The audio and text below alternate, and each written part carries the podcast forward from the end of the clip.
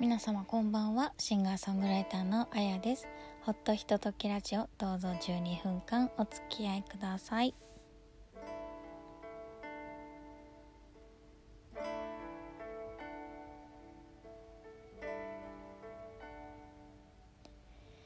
第45回目、えー、10月5日のアップロードになります。皆様いかがお過ごしでしょうか？なんかもう今日あたりからだいぶ気温も下がってきて20度いかないような時間帯もあったりとかして半袖ではねもう寒いなと思うような季節になってきました。こういう時にね風邪をひきやすいのでねほんと皆さん気をつけていただきたいなと、まあ、私も含めてなんですけれども思いますね。あともうなんだろう。一番肌で感じますね。乾燥してきたなと。結構あのマスクしてるから余計なのかもしれないんですけども肌がねカサカサになってきましたね。やっぱこれからはちょっと保湿もしっかりやっていかなきゃいけない時期だなと。思っております。髪がめくれないとかさそういうなんか細かいことも ありますよね。というわけであのね脱ぎ着しやすい服装だったりとか暖かい格好だったりとかねして過ごしていきたいなと思いますけれども。さあ、えー、今日はですね久々に本の話をしようかなと思っています。今日お話しするのは集英社文庫から出ております江国香織さんの彼女たちの場合はという本です。まあ、こちらはですねうん2019年の5月に集英社から出されているんですけれどもまあ私はですね文庫版で読みましたので上下巻のね2冊になって再編集されたものを読みました。これはあの小説「スバルというのに連載していたようですね。2015年から18年にかけて。そうそう。まあ、連載だからだったのかもしれないですけれどもこの一章ずつのね話の進み方というのがあの非常に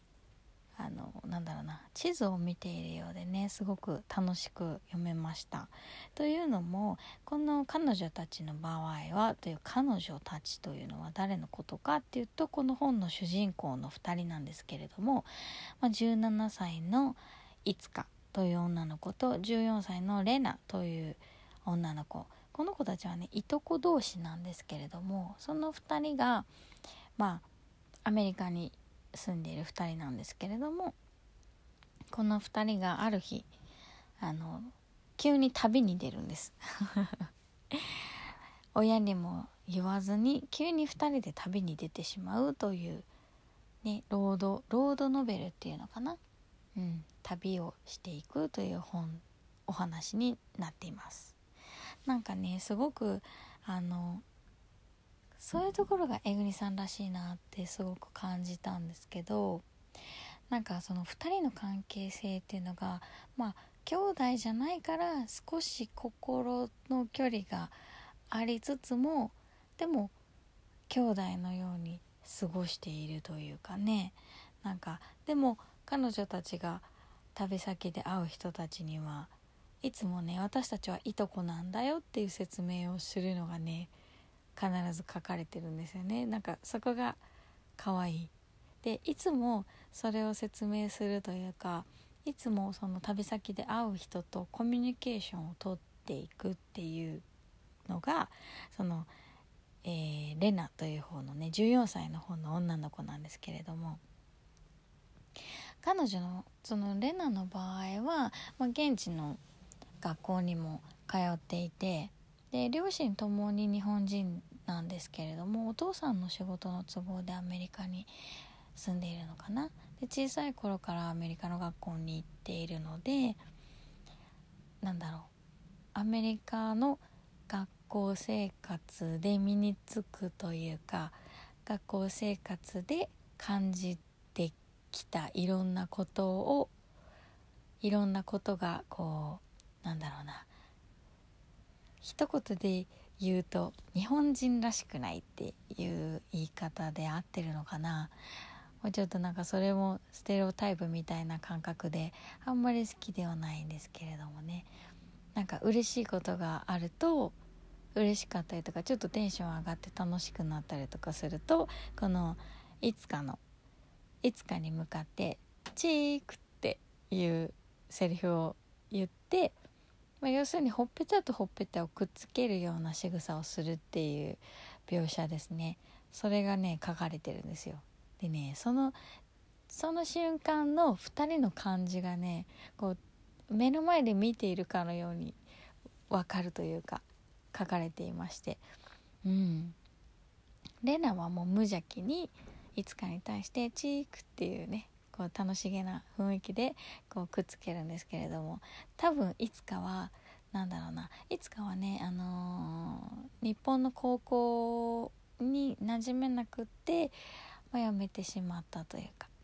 で大学に行くためにアメリカの大学にね進学するためにこうあの来ているっていう。ね学校に通ってるっていう設定なんですけれどもなんだろうすごくねあの内弁慶な感じの女の子なんですね。だけどその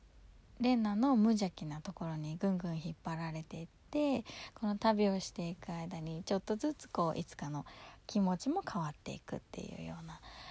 ものなんですけれどももうもちろんレナもいつかと一緒に過ごすことで、まあ、いろんなことを感じてちょっとだけお姉さんになっていくというかね、うん、そういうところが非常に可愛くて。でそのチークってやった時のいつかがちょっと戸惑うというか、まあ、戸惑ってはいないかもしれないんですけど同じテンションじゃないんだろうなみたいな、うん、そんなことをちょっとそんな部分があったりとかしてすごくね。それもでも話が進むにつれて旅が進んでいくにつれてちょっとずつ変わっていくっていうところも非常にあの面白かったです。まあ私には兄弟がいませんしもちろん女の子の妹もお姉さんもいないですから、まあ、こういった感覚っていうのはあんまりよくわからないですしね、まあ、いとこもいますけれども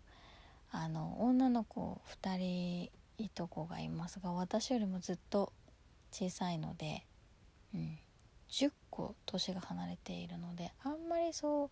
そうそうこんなこんなじゃれ合い方というかはしゃぎ方を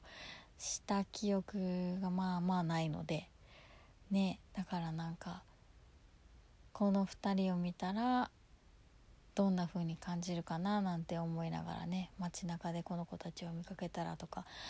旅の途中で私が彼女たちに会ったらどう感じるかなとかねそんな風に思いながら読んでました。で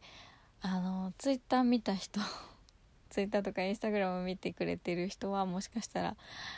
わら分かってるかもしれないんですけど上下巻なんですよ。でね私上巻を読み終わった後に下巻を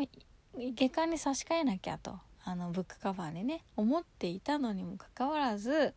翌日あの差し替えることを忘れて家を出てしまってもう家出た瞬間に思い出したんですけどあのスニーカーがね紐なんで紐靴なのでもうほどいてもう一回部屋まで上がるっていうのがちょっと面倒くさくってねそのまま行ったんですけどねもう読みたかったね続きが。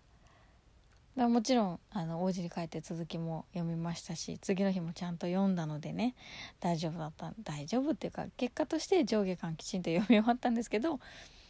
このね上下巻とか続きもので続きを